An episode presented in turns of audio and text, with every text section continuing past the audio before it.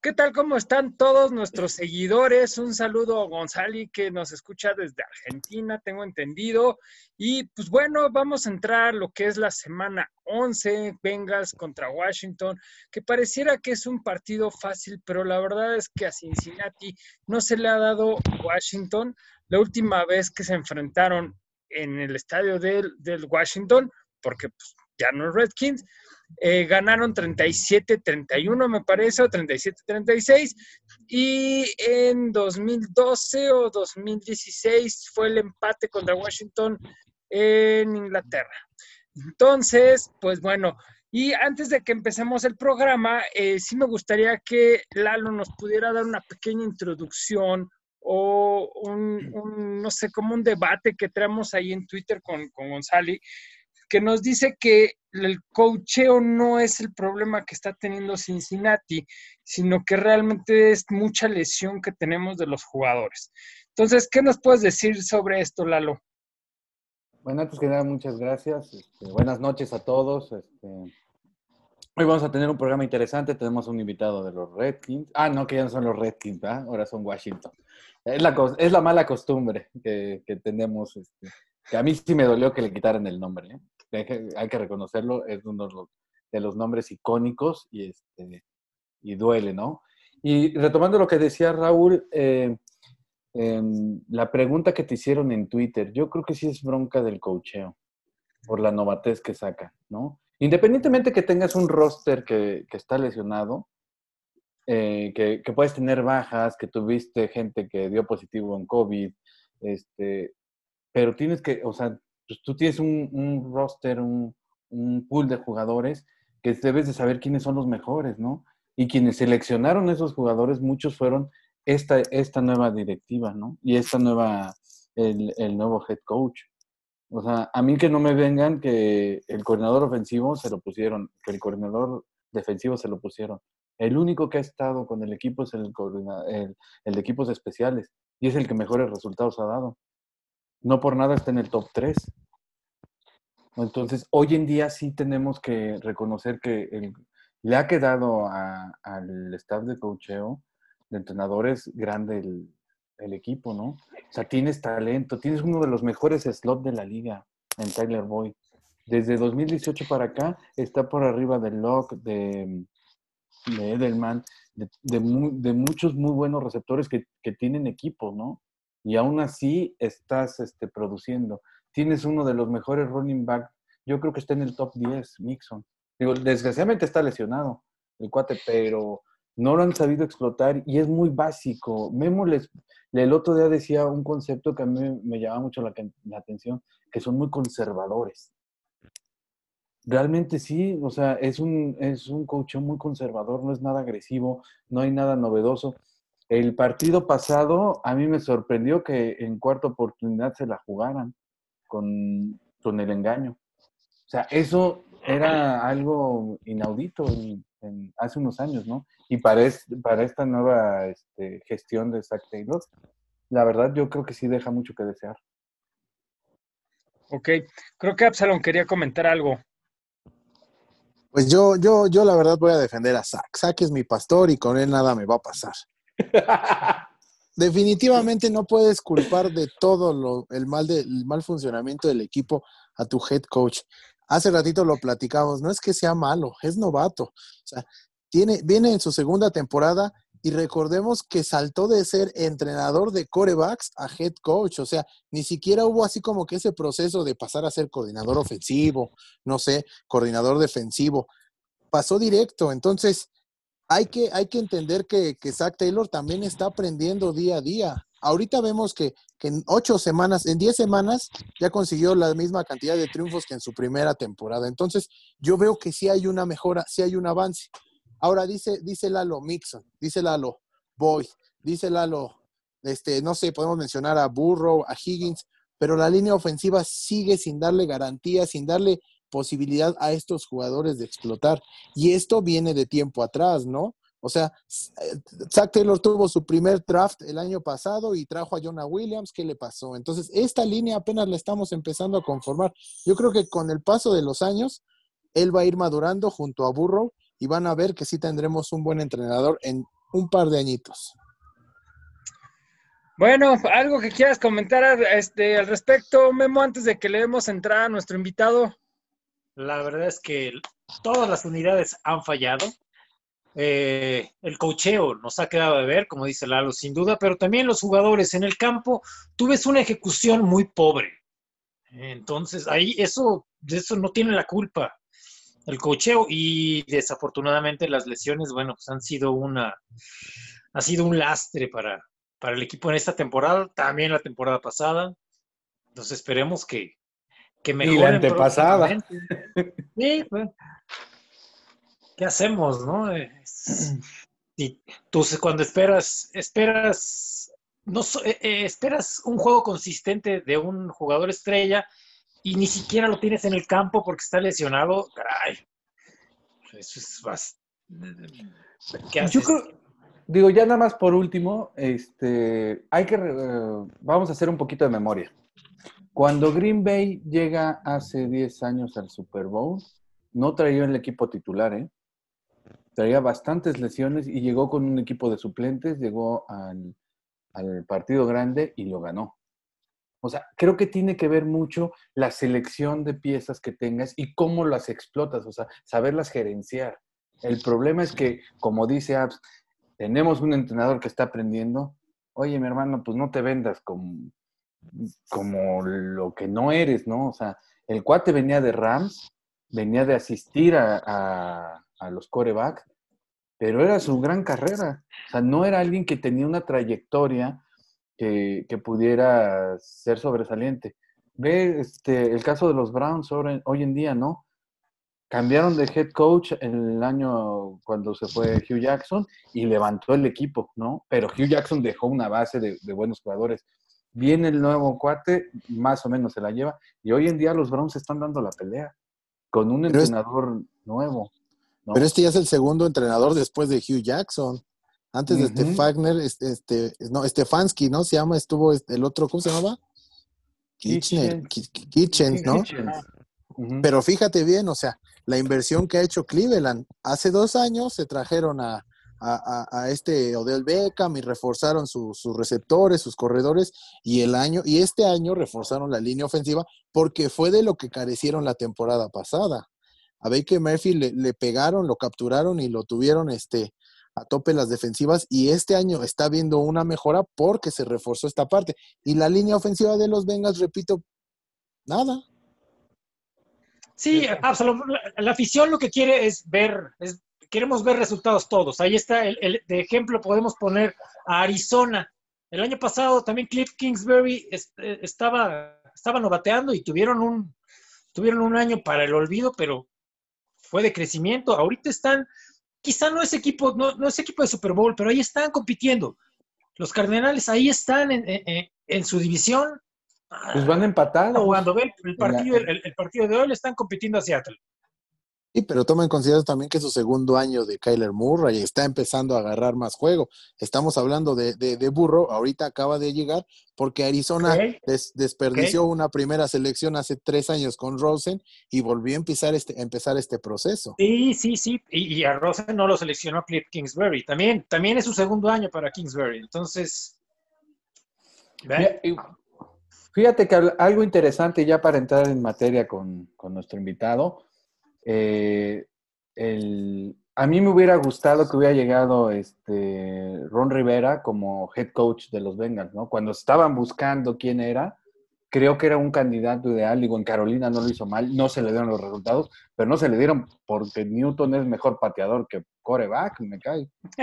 O sea, es un tipo que chato, chato, chato, chato. O sea, hoy los ves en Pats, ¿no? O sea, no era la solución para Pats. Todo el mundo decía, Brady era ganador porque Belichick le había hecho un sistema y todo eso.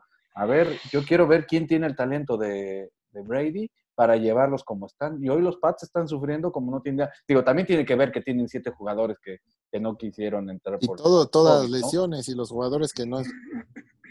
Pero aún así, este, sí se ve el peso que tenía Brady en el equipo, ¿no? Y te digo, creo que en ese orden de ideas, eh, uno de los mejores entrenadores para mí de los últimos años es Ron Rivera, ¿no? Si mal no recuerdo, y a ver si, si nos puede ayudar nuestro invitado, está como coordinado, como uno de los coordinadores, eh, Jack del Río. Defensivo, me Sí, parece. está, pero coordinador defensivo. Pues ve, o sea, traen talento, ¿no? O sea, es Pero un equipo fíjate- que le están invirtiendo. Ese es el punto, ese justamente es el punto, Lalo. A Bengals llegó, no quien queríamos, a Bengals llegó el, el quien aceptó el, el- el puesto, es. porque Así también es. se, se habló de Eric Bienemy, se habló de Jack del Río, se, se manejaron muchos nombres, no muchas especulaciones, pero al final llegó el que dijo, bueno, yo me aviento el tiro. No, no te, te puedo garantizar que Zach Taylor no era el primero en la lista. Este, Sí, Anarumo, Anarumo no era el primero en la lista, cabrón. Entonces, ahora sí que fue el que se aventó el tiro, el que llegó y es el que está saca- sacando este, las papas del fuego. Eso es correcto. Esa es la gran diferencia. No cualquiera quiere tener a Mike Brown de jefe. Entonces, No, Ok, es mejor tener a Mike creo- Brown que tener Eso estoy de acuerdo, pero yo Mm. creo que ahorita sí más de uno quisiera coachar a Burrow. Eso yo también, yo creo que ya cambió un poquito. Eso es lo que también platicábamos, ¿no? Ya Burrow es un factor y por ahí puedes tener la posibilidad de, no ahorita, el año que entra, conseguir un buen coordinador ofensivo que venga y le eche la mano a Zach Taylor a, a- a mandar las jugadas y ayude a Burrow a crecer de mejor manera, ¿no? A potencializarse aún más. Ah, pues para gente Washington que no nos podrá mandar uno de esos dos entrenadores que tiene. No, ahorita no lo soltamos para nada. Oye, a ver, Ernesto, eh, pues ahora sí que platícanos eh, de tu afición un poquito, si hay un grupo y de cómo ves a tu equipo que ahora sí trae una crisis en todos los aspectos. Sí, pues este año sí nos tocó duro, en- sí como grupo, como, como equipo, de tanto al área administrativa, fuera del campo como dentro del campo. Ahora sí que la pandemia y, y lo demás nos dio en la torre al equipo. Y pues en modo, pues, este, pues, a, a salir adelante. Yo, bueno, yo soy aficionado de los Rojas desde 1982, un, el año que fueron campeones. Desde allí empecé a irle a los, a los Rojas de Washington. Todavía nosotros, tanto aquí como en Estados Unidos, seguimos diciéndonos Redskins, Washington, Rojas. Todavía seguimos diciendo, hasta que no nos den ahora sí que el nuevo nombre. fue. Aquí estoy, ¿sí me ven? Sí, sí, sí. Sí, sí, sí. perfectamente. Sí, sí, les comentaba que yo soy aficionado de los Rojas desde 1982 y hasta la fecha, bueno, tanto la afición aquí en México como en Estados Unidos, la mayoría nos seguimos diciendo Redskins, al equipo. Muy pocos decimos este, Washington Football Team. Todavía todos somos Head to the Redskins, Redskins. Todavía nos saludamos con el famoso HTTR hasta que no nos pongan el nuevo nombre, pues, hasta la fecha, todos- la mayoría nos estamos llamando Redskin todavía. Es un equipo. Y en este caso, lo que me estaba comentando Raúl, yo estoy el administrador de un grupo aquí en México que se llama Help to the Rescue Fans México. Ya este, tenemos como cuatro años el grupo, pero en sí ya llevábamos, ya contando con este año, ya va a ser el séptimo año haciendo reuniones, tanto para tomarnos la foto oficial como para ver los partidos y pero sí ya tenemos, pues, la mayoría de los aficionados que estamos en el grupo pues, somos de la vieja guardia, de los 80s, 90s, muy pocos ya de este, ahora sí que de este siglo, son muy pocos aficionados.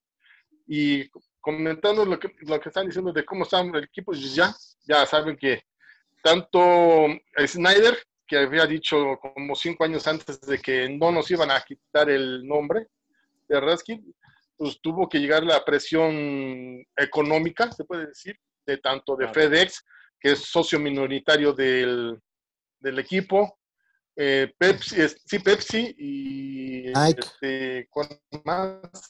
Nike, Este, ¿no? Y Nike son los que emitieron la presión.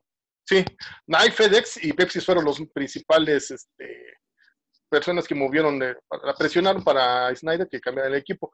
Para mí fue un pretexto, tomando lo del, del racismo, para tratar de querer sacar a Snyder del equipo, del, del- que ya no sea dueño del equipo. Eso es- lo que le estaban tirando más a eso que por irte al- a, lo, a lo del racismo. Porque, pues, Sí, porque ellos no ha habido, un- ¿qué no ha pueden habido un decir? representante de la comunidad eh, eh, nativa estadounidense que se haya quejado, sí. Mm, Dicen que hay este, que se, este, se, eh, quejaron unas comunidades nativas, pero en sí no, no se vio. Yo no lo vi. Yo no lo vi, eh, francamente. Yo los que veían que eran protestantes eran este, angloamericanos eh, y gente blanca. Ajá. Además, a ver, que me diga que Nike, FedEx o Pepsi, si tiene gente nativa americana en los puestos importantes de sus empresas. No, los tiene. Entonces, ¿en dónde está también? Eh, es dan doble moral. Es más, hace como dos, tres años había problemas con él de que tenía niños trabajando en sus fábricas, más o menos, como unos tres años, llegó a tener ese, rumor eso. Pero sí, ahorita, que me digan actualmente un nativo americano, un, navajo, un shubu o alguien que tenga un puesto pero importante en esas empresas, no lo hay. Entonces, entonces no te estés eh, candil de la calle, oscuridad de la casa.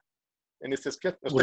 Otra cosa también, este, hay el Washington Post, que también le estaban tirando con lo referente que lo de acosos sexuales, sobre todo a unas porristas o a, personal femenino allí. Lo curioso que el, no sé si lo sepan, que el dueño del Washington Post es el mismo de Amazon, llamado que se apellida Besos. Y Besos es de los que quieren tener al equipo de los Washington. Él quiere ser el dueño del equipo. Entonces, se puede manejar ahí doble cosa, de que le está tirando para tumbar a Snyder y que él sea el candidato principal para ser el dueño de los Washington. Por eso, esa es la molestia que tenemos la mayoría de los aficionados, no tanto porque fue por el, racismo que no existe. Es más, hay un grupo en Face, eh, un grupo de fans, que lo hicieron nativos americanos, que son fans de los Washington Redskins y ellos se siguen diciendo Redskins. Ellos, es más, ellos están prohibidos en el grupo que se diga este, WTF, Washington, este, Washington Football Team. Nombre de guerrero. Eran guerreros. Sí, pero como hace pretexto que era que se molestaban decir pile rojas, pues, no, no sé, que en la actualidad, pues, ahora sí ya los millennials que le llaman, pues, ya están muy, muy, con la piel muy delicadita. Pero te digo, yo, yo no he visto a nativos americanos que protesten, que salgan diciendo que están, están molestos y todo. Y es más, yo he visto a nativos, uno que se llama, un representante de ellos este, se llama One Wolf, se llama así, tiene su nombre indio, y es de estar representando que traten de que se negocie y que se regrese el nombre de los Redskins al equipo. Ese es el asunto.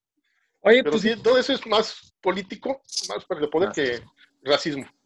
Muy interesante, ahora sí que todo lo que hay atrás del nombre, y pero ¿cómo ves al equipo en este, para este domingo contra los Bengals?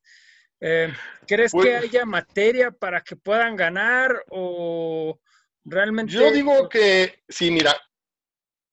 Sí, perdón, perdón, Este, mira, los partidos que se perdió, Sí, los partidos que se perdió, como por ejemplo con Gigantes y con Detroit, más que triunfos de ellos fueron derrotas de nosotros por errores. Eh, los partidos con Gigantes, el pateador falló dos, en, los dos partidos falló un gol de campo cada, en cada partido. Y eso pudo haber sido la diferencia.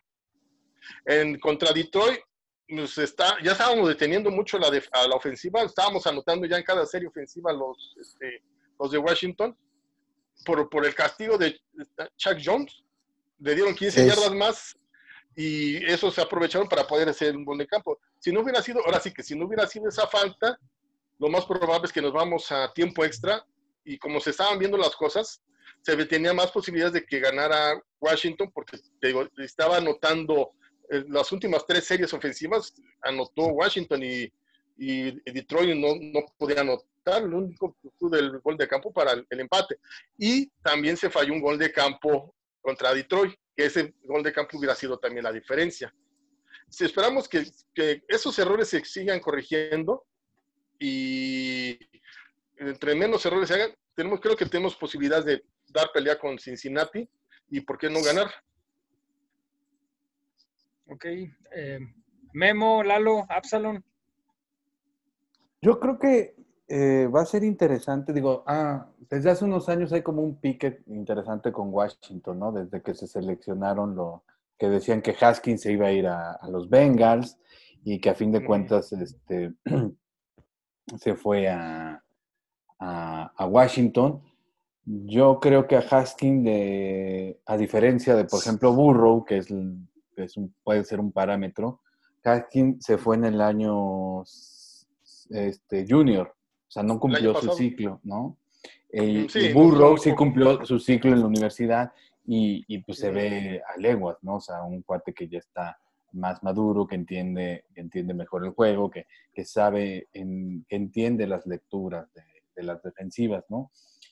Para mí fue una pena que Alex Smith se, se haya lesionado porque creo que es un gran coreback, ¿no? O sea, el, tú lo veías en, en Kansas City y era espectacular, o sea, no, no llegó a, a- a más porque este, no tenían equipo, ¿no? No tenían el equipo que hoy en día tiene Mahomes, ¿no? Y sin embargo, creo que sí fue un muy buen maestro para Mahomes, ¿no? Si, Sí. si Alex Smith sale como, como normalmente salía antes de su lesión, o sea, es un, es un, es un coreback que, que da para mucho, ¿no? Y, a- y si le añades que, el, que, están, que van a jugar el pick 1 y el pick 2 en este, este fin de semana con Chase Young, o sea, o sea hay material para, para, Entretenerse. Para, para entretenerse, ¿no? Porque Chase Young, o sea, es un gran, un, un, un gran este, defensivo, ¿no? O sea, en, en Sí. colegial en Ohio era brutal, ¿no? Y ahorita no ha dejado que, o sea, ha mostrado que tiene, que tiene talento el, el chavo y, y seguramente con el paso de los años va a ser fenomenal, ¿no? Sí, pues en, en sí, tanto que las, en las ofensivas le dan doble y hasta triple cobertura a Chance Jones. Por eso no tenido las capturas que se necesita, pero precisamente porque lo están este, defendiendo mucho, con dos, mínimo dos jugadores. Y sí, con lo que comentas con Smith, pues cuando estaba con Rojas, precisamente en diciembre, principio de diciembre, pues estábamos en primer lugar, a dos juegos de ventaja del segundo lugar en la división. Estábamos pintando para pasar a postemporada vino la fractura desgraciadamente y el equipo se vino para abajo. Las lesiones, tuvimos cinco, tuvimos cinco corebacks en un solo mes, en, ese, en, en todo, todo diciembre. Y Claro. ahí fue el desastre total, toda la temporada pasada, parte de este y precisamente con Haskin, que sí tiene poco tiempo, tenía poco tiempo jugando, pero ahorita es más, más que tanto la- el juego, su, su modo de ser, su carácter. Es como que está muy, este, así que se puede decir que alzadito, y por eso, pues, este, Rivera lo, lo banqueó, lo puso hasta en tercer, tercer coreback, abajo, abajo de Allen y de Smith. Se tuvo la fractura de Allen, desgraciadamente, otra fractura que tuvimos de otro coreback. Pues ahora tu- tuvo que entrar Smith y, este, y Husky pues, nos queda como segundo coreback, rogándole que no nos pase nada a Smith, sino el equipo ya se quedaría abajo. Y afortunadamente se está viendo bien Smith. No sé si vieron el partido contra Carneros cuando entró Smith, que este, lo vino un liniero defensivo de Carneros y que lo montó. Ahora sí que se, se montó de. Gente, pues, la pierna aguantó, porque de plano lo cargó.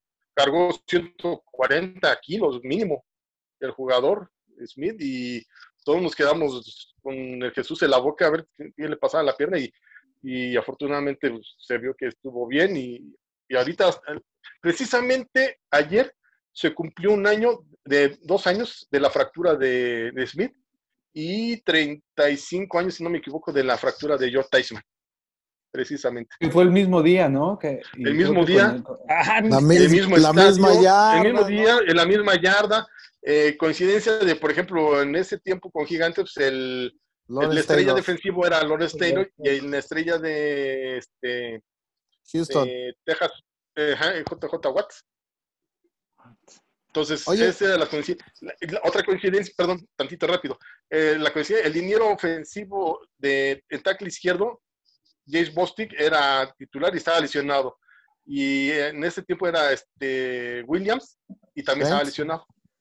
Coincidencias, ahora sí, puras coincidencias. Coincidencias. eh, algo ibas a tú a comentar, Memo, y tú también, Antonio.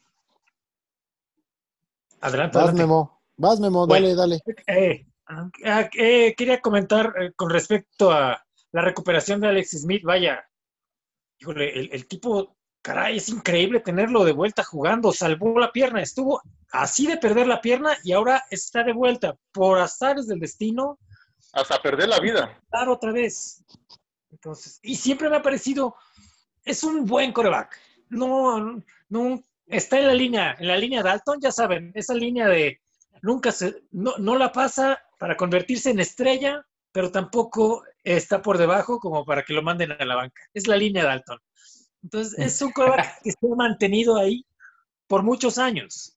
Él fue primera selección, él, a él lo seleccionaron los 49 antes que Aaron Rodgers. Entonces, bueno, el caso es que qué bueno que, bueno que el tipo esté de vuelta y qué bueno que tiene su lugar por, por azares del destino, porque de todas maneras eh, a Kyle Allen lo lesionaron, fue lo mismo, ¿no? Otra vez le, también le partieron la, es la misma lesión, tiene una fractura en, en, en la espinilla. Ajá, sí, pues fue así, a la altura del, del tobillo, como a Prescott, más o menos. No, bueno. Es el tipo de misma lesión. Ouch. Eh, ¿Qué ibas a comentar, Absalón? Bueno, primero que nada, lo de Alex Smith, ¿no? 17 cirugías tuvo el cabrón en, en, este, en este periodo de recuperación y es algo muy, muy, muy, muy fuerte. Este, y con relación a Haskins, quería saber qué nos puede decir Ernesto acerca de, pretenden, pretenden des, deshacerse de él, o sea, la idea de, de, Washington es adquirir un nuevo coreback en el draft del 2021 o, o, o sí es Haskins el coreback franquicia que planean tener? Eh, por lo que he escuchado, he visto este, comentarios de referente, lo más seguro es que Haskins ya no esté con Washington en la siguiente temporada. Eh, lo más seguro es que se pueda buscar un coreback en el draft. Primero porque Rivera pues, no escogió a Haskins. Lo probó, no le gustó, su comportamiento ha sido muy, mucho que desear, no ha sido humilde, se puede decir en esas palabras, de, de, tratar de aprender, este, tomar consejos de los demás compañeros de Smith y todo eso, eh, según lo que he escuchado y visto, es, este, es un poco soberbio, o sea, pues un poco soberbio. Entonces, lo más seguro es que Haskin ya, te, ya tenga los días contados, Mm, solamente jugaría en esta temporada si esperemos que no se lesione Alex Smith, pero de ahí en fuera ya creo que ya no pisa el campo por lo menos hasta el siguiente año, ya le, lo dejan en libertad, lo cambian o no sé qué le, qué le vayan a hacer, pero lo más seguro es que se vaya Haskins y vayan por un coreback. Entonces estaríamos viendo a Washington Football Team en la fila de Lawrence, de Fields, de Trask, de Wilson, ¿no? como los corebacks proyectados para Sí. salir en buenas rondas en la en primeras rondas en las primeras Sí, de- rondas selecciones de, del draft. Sí, dependiendo de en qué lugar quedemos en el draft, pero sí, lo más seguro es que se busque un, un coreback. Y al gusto de, de, de Rivera, precisamente. Y, y me imagino que Smith se va a quedar un año más, porque creo que termina ya su contrato esta temporada. Se queda un año más para precisamente hacer como se le hizo con Mahomes. Que, le- que lo asesore, que lo apoye, que lo ayude, que lo, que ahora sí que lo que vaya aprendiendo de él, para que el siguiente año, en el 2022 este, ya entre el coreback titular, el novato. De hecho, que ese es lo que es sus planes. De hecho, Alex Smith tiene contrato hasta el 22. O sea, es agente libre en el 23. Entonces está cuadrando, ¿no? Sí, está cuadrando. Lo ideal para Washington sería terminar en una ronda no tan baja para no tener la obligación de tomar a, a, a Lawrence o a Fields y tener que ponerlo a jugar, ¿no? Así como llega de colegial, digo, por este impacto mediático y por la presión que ejercen los medios con las primeras elecciones. Es correcto. Oigan, ya entramos a la recta final, cinco minutitos. Adelante, Lalo. Fíjate que es interesante este, el movimiento que puede hacer Washington, porque Washington está construyendo un equipo, mm, creo que para, para la división, que es una de las divisiones más peleadas, teniendo a, a Gigantes, teniendo a Filadelfia, teniendo a, a Dallas. Eh, creo que está construyendo un, un equipo que, que, quiera dar la pelea y que quiere ser otra vez protagonista, ¿no? Este, si, si nos lo ponemos a ver en el, en el corto plazo, puede, como dice Apps, ¿no? Puede agarrar a, a, ya sea Trevor, a Fields, a Lance, a Zach Wilson o a Mac Jones de Alabama. Esos cinco corebacks se van a estar peleando estar en, en, algún equipo de la NFL y seguramente uno de ellos puede llegar a, a, Washington, ¿no? Hoy en día Washington eh, es lamentable lo que pasa en la división, ¿no? O sea, es una división que, sea, que, que está muy floja, ¿no? Y, y, todo el mundo pensaba que el dominante iba a ser Dallas porque en papel se veía muy fuerte Dallas y, parece que la llegada del nuevo head coach no le vino nada bien que regresen a Garrett, está diciendo la afición. Este, así desesperados están. Así de desesperados, ¿no?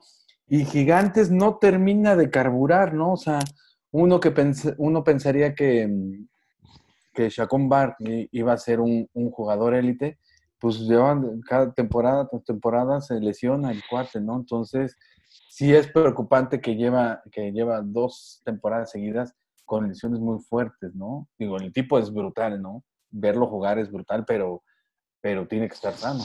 Uh -huh. Oigan, eh, ya, ya, para cerrar, con todo esto que nos ha comentado Ernesto, eh, ¿creen que le ganemos a Washington? Sí. No. Híjole, mira, Desafortunadamente, los frontales de Washington también son bastante rudos. A mí, yo, yo no sé, no sé quién va a tener más capturas, si Montez Sweat o Chase Young o Ryan Kerrigan. Entonces, para nuestra línea ofensiva van a estar encima otra vez. Van a estar encima de el número 9, buen Joe yo veo un juego muy difícil para los Bengals, sobre todo por la fortaleza de la defensiva de Washington. Es, yo también lo veo así. Yo veo muy difícil que saquen este partido. Pero pues a ver, Lalo, ¿qué opinas? Yo creo que va a ser un partido cerrado. Sí va a ser sí. cerrado porque los dos están en proceso de reconstrucción. O sea, la diferencia entre, entre los equipos creo que va a radicar en, en, en, en la ofensiva.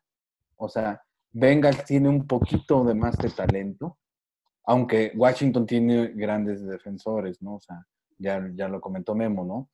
O sea, ahí sí, la, o sea, sí Burrow tiene que, que sacar la casta. Y, lo ha, y se ha visto, ¿no? O sea, hoy, hoy en día Burrow se ve como un coreback, como si tuviera ya dos, tres temporadas en la NFL y ya sabe leer mejor y todo eso. Si a Burrow le dan tiempo, Burrow puede hacer cosas interesantes, ¿no? Se vio en el partido contra Pittsburgh.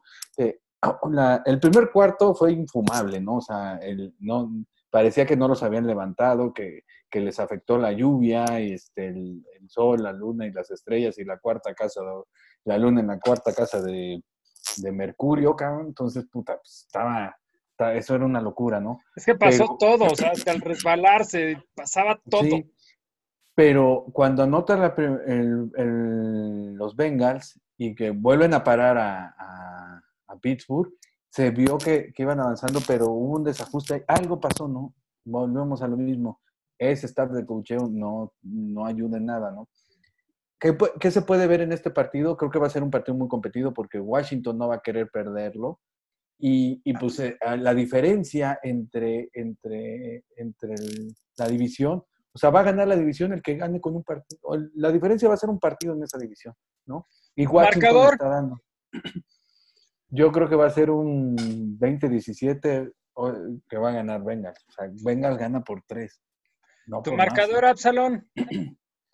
Este, igual, ganamos por tres puntos, pero yo me voy por un 24-21. Memo. Perdemos por siete. Eh, 21-14. Ok, yo creo que un 20 18, le pondría 17 a favor Washington, no creo que hagamos mucho. Ernesto. ¿Qué pasó, Paña, güey? Ese 16-0, ¿dónde quedó? No, ya, ya no creo, estoy muy decepcionado de mi equipo después de ver cómo se humillaron ante Pittsburgh. Ernesto, tu marcador. pues si Washington no hace los errores de siempre y que el pateador ahora sí le atine cada vez que tenga que entrar, que lo único que tiene que hacer es meter goles y las meta, será, sí, yo pienso que también va a ser un partido muy cerrado. He visto los pronósticos de los demás lugares de personas y siempre lo dan muy cerrados, tanto a favor de Cincinnati como de Washington. Yo pienso que un 24, 24-21 Washington. Ok, bueno, pues sería todo. Estamos bien justito de tiempo. Este, nos escuchamos en el siguiente capítulo. Hasta luego. Muchas gracias por Hasta todo. to the y gracias por su invitación. Abrazo. Hail Ah, to the, sí, por- hail to por the aceptar. no name. Hail to the no name se tiene que decir.